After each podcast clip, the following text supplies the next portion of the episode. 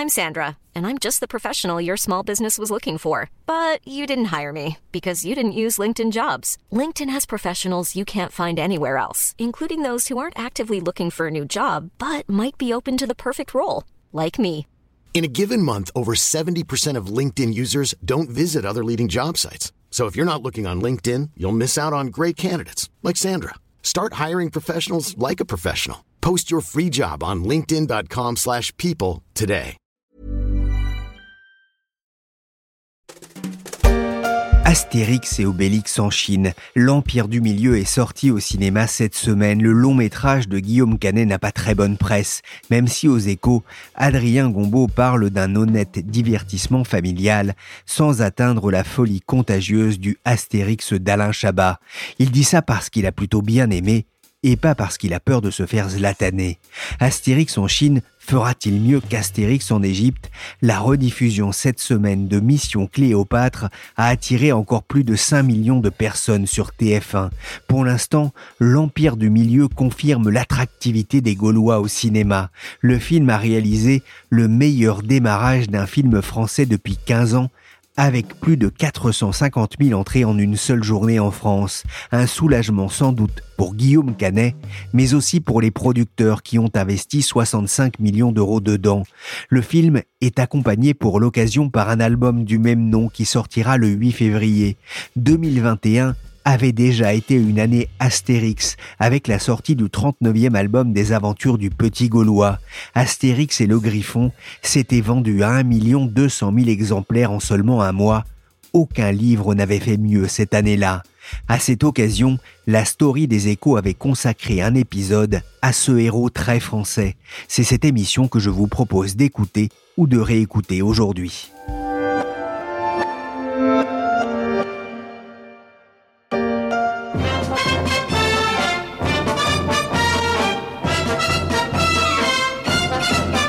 Obélix et Astérix les Gaulois débarquent en librairie, mais aussi sur Internet et même en hypermarché. Des milliers, que dis-je, des millions d'exemplaires dans le monde pour accompagner la sortie du 39e épisode des Irréductibles Gaulois, le premier sans supervision des deux géniaux créateurs Goscinny et Uderzo, mais avec Conrad et Ferry, le petit village d'Armorique est entre de bonnes mains.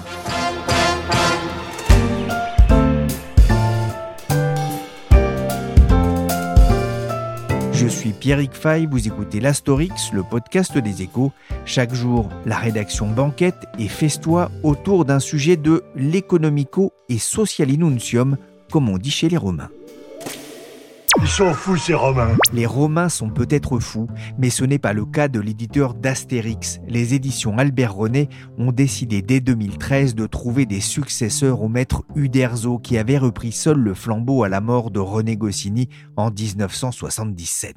Madame, mademoiselle, monsieur, il n'y aura pas de nouvel album d'Astérix comme celui-ci. Celui-ci, ce sont les Lauriers de César. Il y en a 22, je crois, ou 23, qui se terminaient par Astérix, plutôt par Obélix et compagnie. Il n'y aura plus de nouvelle histoire d'Astérix le Gaulois, car René Goscinny, le créateur de ce petit personnage de Gaulois râleur et brave, est mort aujourd'hui victime d'une crise cardiaque. Et non, Astérix n'a pas qu'une vie. Les fans s'en réjouiront avec la sortie du 39e album de la saga Astérix, Obélix et Mathieu Kassovix. Ça commence par Panob. Oui. Et ça finit par Ennis. Ah, c'est c'est- pommes de renette et pix. Panoramé. Mais non, numéro bis, c'est Panoramix le druide. Bref, les Gaulois repartent à l'aventure dans toutes les librairies de Gaulle et au-delà. Le nom de l'album est signé à la pointe du menhir, Astérix et le Griffon. Mais en matière de BD, aventure après aventure, ce serait plutôt Astérix et les millions. C'est le best-seller des best-sellers. Il faut s'en rendre compte, hein, c'est un ovni. David Barou est rédacteur en chef aux échos, mais aussi spécialiste de la bande dessinée. Dans toute l'édition française, c'est un objet absolument unique. hein. Depuis le premier Astérix à la fin des années 50, c'est des BD qui se sont vendus à sans doute plus de 350, autour de 400 millions d'exemplaires dans le monde. Et surtout, là où c'est absolument unique, c'est que chaque nouvel album va se vendre autour de 5 millions euh, d'exemplaires, 2 millions en France, 2 millions en Allemagne, où ils sont fans d'Astérix et d'Obélix comme nous, et puis 1 million dans le reste du monde. Mais 2 millions d'exemplaires en France pour chaque nouveau lancement, environ en moyenne, hein. c'est absolument dingue. Pour vous donner une idée, le, seul qui pourrait essayer de rivaliser avec eux, et franchement, il en est même euh, encore un, peu loin, ça va être un, Guillaume Musso, quelque chose comme ça. Mais Guillaume Musso, pour vendre un million de livres par an, il est obligé de sortir deux nouveautés. Et même en faisant ça, bah, il va vendre deux fois moins qu'un Astérix. Donc oui, c'est un ovni, c'est quelque chose d'absolument incroyable, c'est un phénomène d'édition. Un Goncourt, c'est 400, 500 000 exemplaires euh, les bonnes années. Bah là, vous avez euh, l'équivalent de quatre Goncourt euh, tous les deux ou trois ans, chaque fois qu'il y a un nouvel Astérix. Ça veut dire que la sortie d'un Astérix, ça se prépare de plus en plus, presque comme la sortie d'un film? Oui, il y a un budget marketing absolument incroyable, il y a des années de travail, et puis on commence à faire circuler le nom, à faire fuiter des éléments, à publier des bonnes planches. Dès cet été, vous avez vu des séries Astérix dans le journal du dimanche, qui appartient au même groupe le groupe Hachette que la maison Albert et René, qui a été rachetée par Hachette en, 2008. Donc voilà quoi, c'est un événement le jour où ça sort, mais ça commence avant, ça se prépare. Je me demandais, est-ce que ça a un impact, la sortie d'un Astérix, sur la fréquentation du parc du même nom? Alors je ne sais pas exactement, mais en tout cas, euh, chaque année ponctuellement, peut-être pas. Je ne peux pas vous dire que le week-end qui suit la sortie, euh, les ventes de tickets vont être multipliées par deux, mais ce qui est sûr, c'est que en gardant vivant dans l'imaginaire collectif euh, et, en rafraîchissant sans arrêt l'image de Astérix, oui, bien sûr, on contribue à, donner de l'attractivité euh, au parc. C'est ça qui fait que ça reste un héros vivant. C'est pas qu'un héros de papier qui commencerait à prendre la poussière, c'est un héros euh, vivant qui attire des gens en librairie. Ça va être le cadeau de Noël. Hein. C'est pas par hasard si euh, à chaque fois les Astérix sortent euh, en octobre. Le pic des ventes, là, ça va être tout de suite, première semaine. Il y a tous les fans qui vont se précipiter. Et puis le deuxième pic des ventes, ça va être 15 jours, 3 semaines avant Noël. Ça va être un cadeau de Noël parmi tant d'autres, sachant que le livre, c'est le cadeau le plus simple à offrir à Noël et que la BD, bah, c'est maintenant aussi très, très important sous le sapin. En espérant que les pénuries de papier, les pénuries de carton ne viennent pas gêner là aussi la sortie hein, des, nombreux livres. Bah, hein. C'est vrai que cette année, dans la bande dessinée, un des problèmes pour les éditeurs, c'est euh, trouver du papier pour imprimer dans de bonnes quantités, sachant que euh, voilà quoi, un Astérix, c'est euh, plus de 40 pages, un dos cartonné, ça consomme de la pâte à papier. Uderzo a rejoint euh, son compère euh, Goscinny au paradis des dessinateurs. Le changement d'auteur, de, dessinateur, de scénariste euh, depuis la mort des deux papas d'Astérix et d'Obélix, est-ce que ça a eu un impact sur les ventes? Alors déjà, quand Goscinny est mort au milieu des années 70, tout le monde s'est dit Astérix va mourir avec lui. Il a emporté dans sa tombe les bons jeux de mots et tout ce qui faisait en grande partie le charme à côté du dessin. Et en fait, ce qu'il faut savoir, c'est que quand Uderzo s'est remis tout seul avec Le Grand Fossé et d'autres à faire des albums d'Astérix, en fait, les ventes ont été plus importantes qu'à l'époque de, Goscinny. Les puristes vous diront, oh là là, c'est plus du tout la même chose. Rendez-nous euh, Astérix en Corse ou avec les Bretons. Bah, et en fait, non. Les ventes n'ont cessé de progresser à l'époque euh, du Derzo. Et ce qui s'est passé lorsque ça a été repris par le tandem euh, Ferry Conrad, en fait, c'est que les ventes aussi ont continué à, progresser. Ce qu'ils ont prouvé, en fait, tous les deux, sous le haut patronage au début du Derzo, hein, qui avait un espèce de droit de regard sur tout ce qui a été fait, qui a bien sûr influencé le dessin de Conrad, qui s'est vraiment inspiré de ce, ce dessin. Pas une réinterprétation, on est quand même vraiment très proche du dessin euh, original.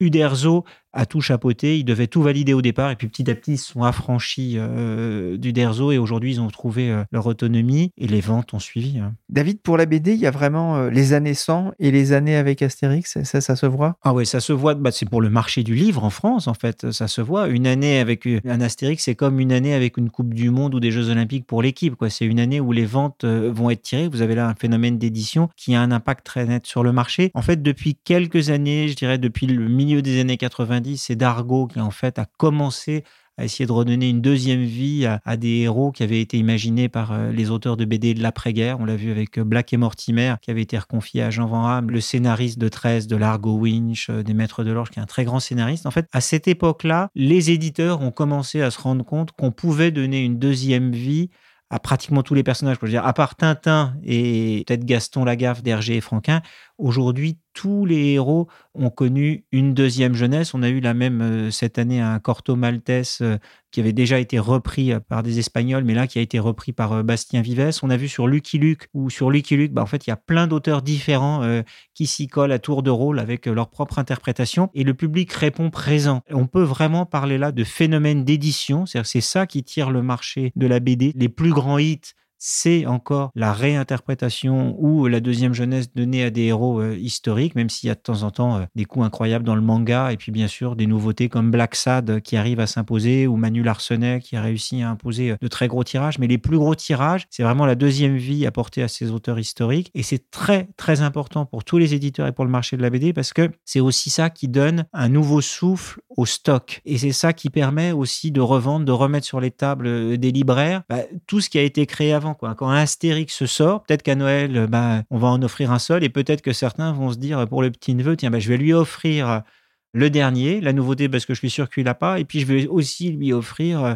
l'Astérix qui a le plus marqué ma jeunesse, celui que j'ai aimé, et c'est ça qui permet de relancer les ventes de titres complètement amortis et qui sont donc sont forcément euh, plus rentables pour les éditeurs. Donc euh, donner une nouvelle vie à des héros historiques, c'est absolument crucial. Un dernier mot, David? Vous avez lu Astérix et le Griffon? Non, pas encore. Et de toute manière, il faut savoir que un nouvel Astérix, c'est mission secrète, hein. c'est-à-dire que tout est euh, secret, euh, on, révèle les informations au compte-gouttes, euh, c'est de la très haute sécurité pour éviter les fuites. Je crois que les auteurs habitent à un moment, ils n'habitaient pas sur le même continent. il y en avait un des deux qui habitait aux États-Unis, ils communiquent par des lignes hautement sécurisées. dès que les tirages partent, il y a des tas de trucs de précision qui sont mis pour éviter le piratage.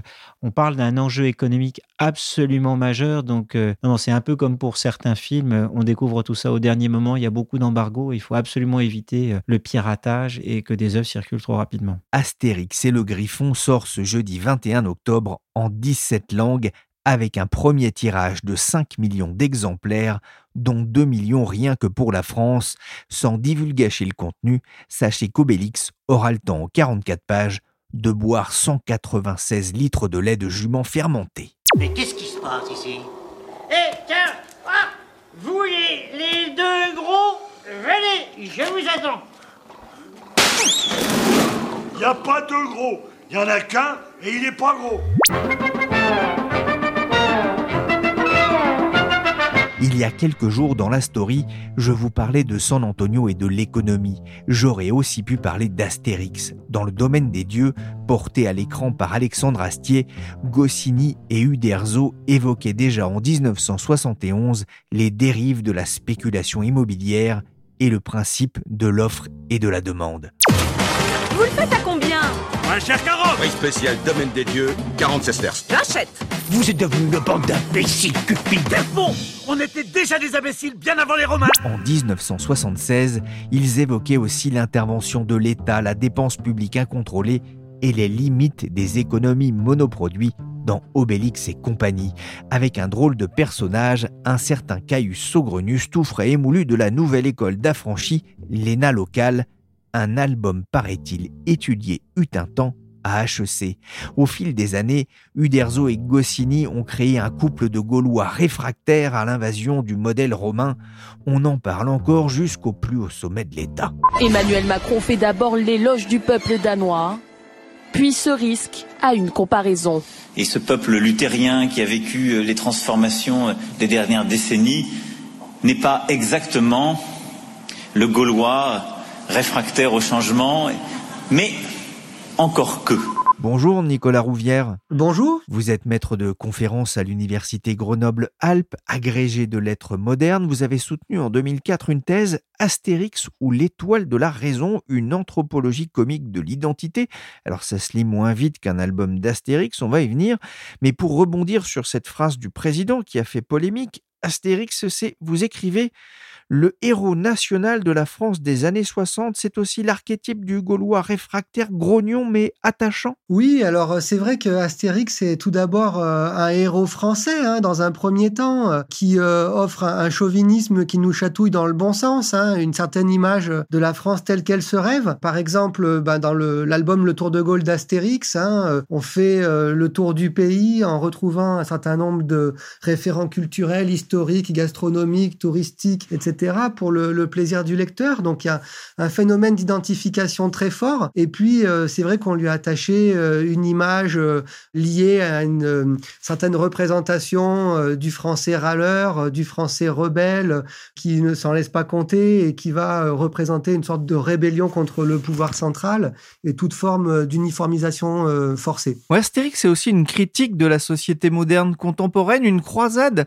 contre l'individualisme. C'est plus politique et économique qu'il n'y paraît? Oui, alors euh, c'était pas le projet de départ. Le projet de départ des auteurs, c'était vraiment de parodier l'imagerie scolaire de nos ancêtres les Gaulois. Mais euh, il y a un contexte hein, euh, de création de la série euh, un an après le retour du général de Gaulle au pouvoir, dans une période où on a envie de voir célébrer les valeurs de la résistance. Et donc, on a tout de suite attaché à Astérix, voilà, des valeurs liées au résistentialisme gaulien. Mais on peut aussi faire remarquer que Astérix est créé deux ans après le traité de Rome, et on pourrait tout aussi bien parler d'Astérix l'Européen, puisque dans ce petit village qui est une sorte de grande cour de récré, hein, un peu tapageuse, mais ouverte sur le monde, eh bien, il y a de la possibilité d'entreprendre des voyages sur tout le pourtour pour aller visiter les pays voisins et puis également franchir l'Atlantique. Donc, on a une série qui en réalité est ouverte sur l'interculturalité et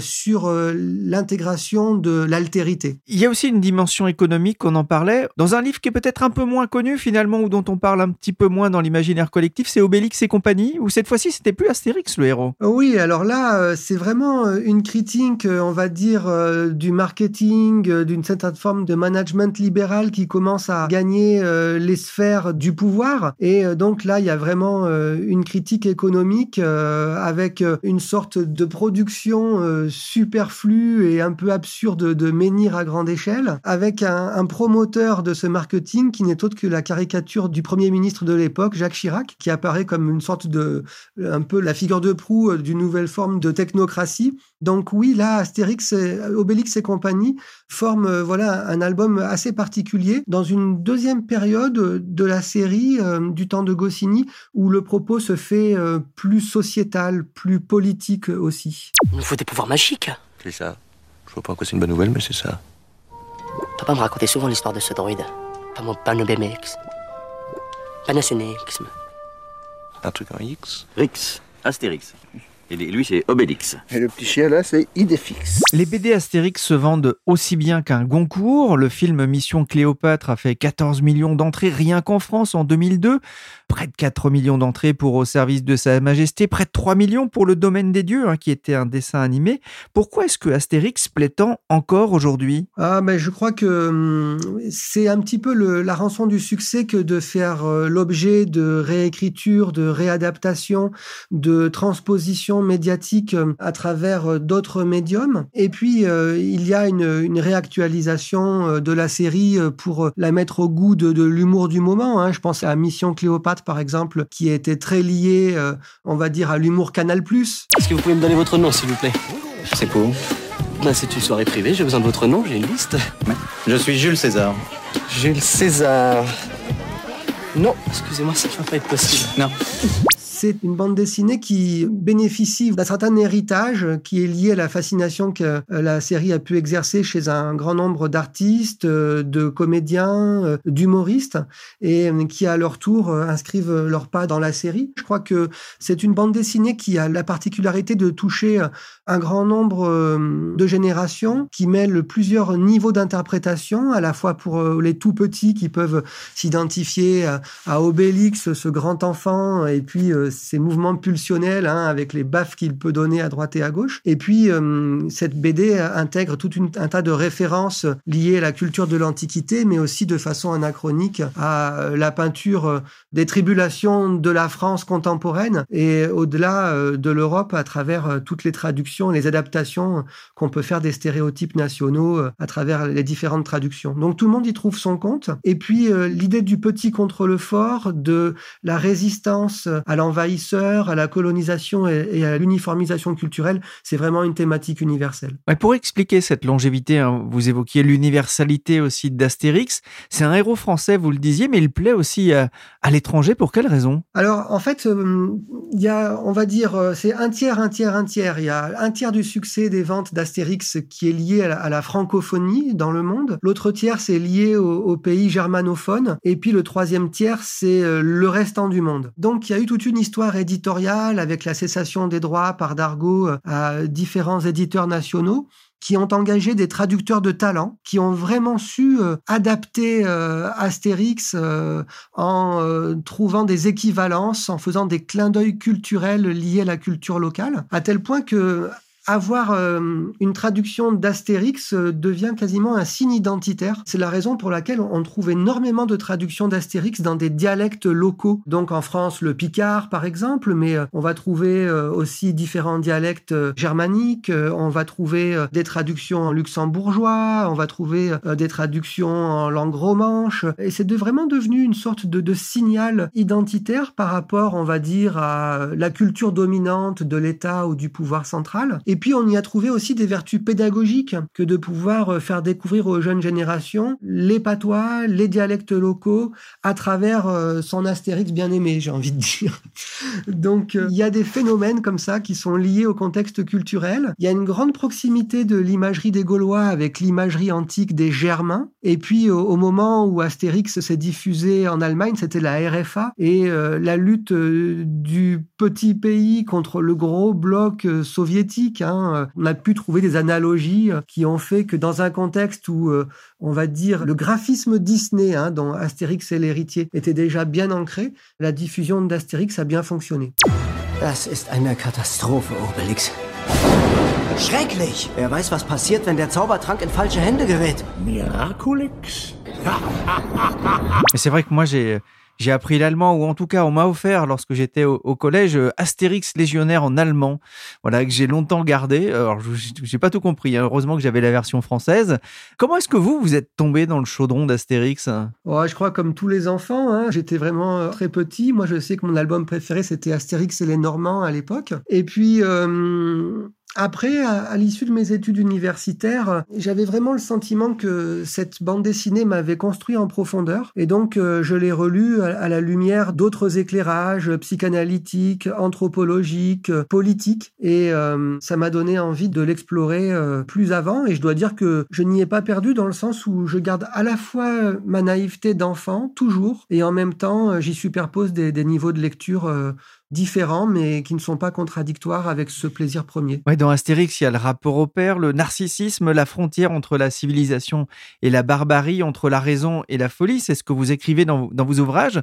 Qu'est-ce qui fait qu'il est encore très moderne et qu'il peut plaire aussi, euh, peut-être, à, la nouvelle génération? Alors, je crois qu'il y, a vraiment l'idée que on fait coexister ensemble des régimes politiques et que ça nous offre des clés de compréhension, euh, finalement, de l'histoire des sociétés. Par exemple, le petit village gaulois, bon, c'est une petite, euh, on va dire, démocratie laïque, un peu tapageuse, qui a l'air un petit peu anarchique comme ça, mais en fait très moderne dans son mode de fonctionnement face à un État autocratique où euh, un souverain s'est accaparé le pouvoir, hein, a réduit le pouvoir du Sénat. Donc on a une figure euh, de la construction de l'État moderne, à la fois centralisateur mais aussi très autoritaire et puis avec des, des visées expansionnistes. Face à ces deux sociétés, on a des micro-sociétés barbares dont l'une est euh, pré-totalitaire, c'est celle des Go, hein, avec euh, une fusion euh, du pouvoir militaire, policier, et qui nous renvoie à de tristes souvenirs. Hein. Et puis on a aussi alors un régime comme celui de Cléopâtre, où Cléopâtre se fait passer pour une déesse incarnée et même devient un petit peu castratrice et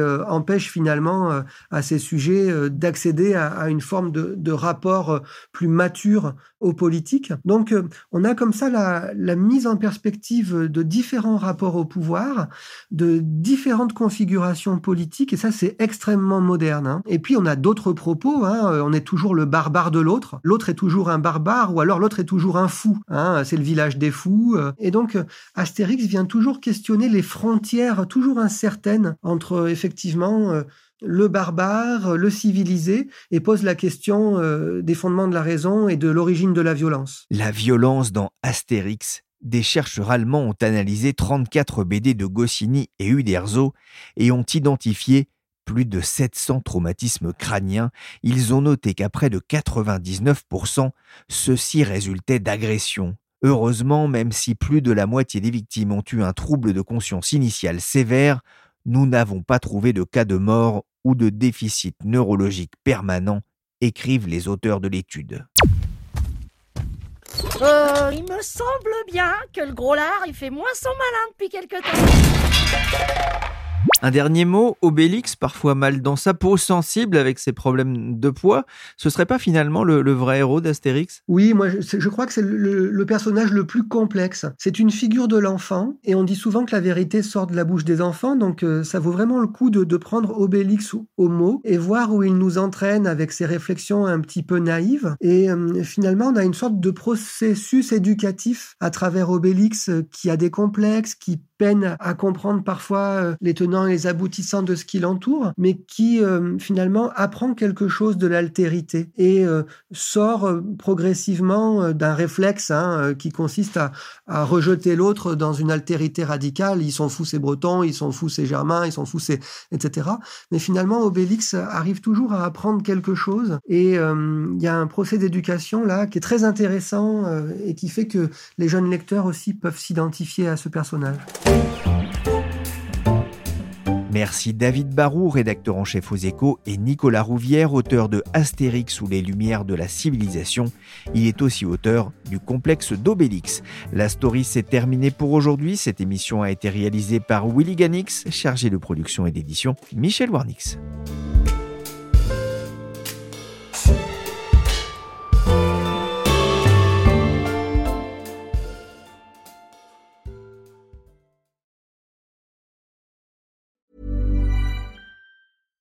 Mom deserves the best, and there's no better place to shop for Mother's Day than Whole Foods Market. They're your destination for unbeatable savings, from premium gifts to show-stopping flowers and irresistible desserts. Start by saving 33% with Prime on all body care and candles. Then get a 15-stem bunch of tulips for just $9.99 each with Prime. Round out Mom's menu with festive rosé, irresistible berry chantilly cake, and more special treats. Come celebrate Mother's Day at Whole Foods Market.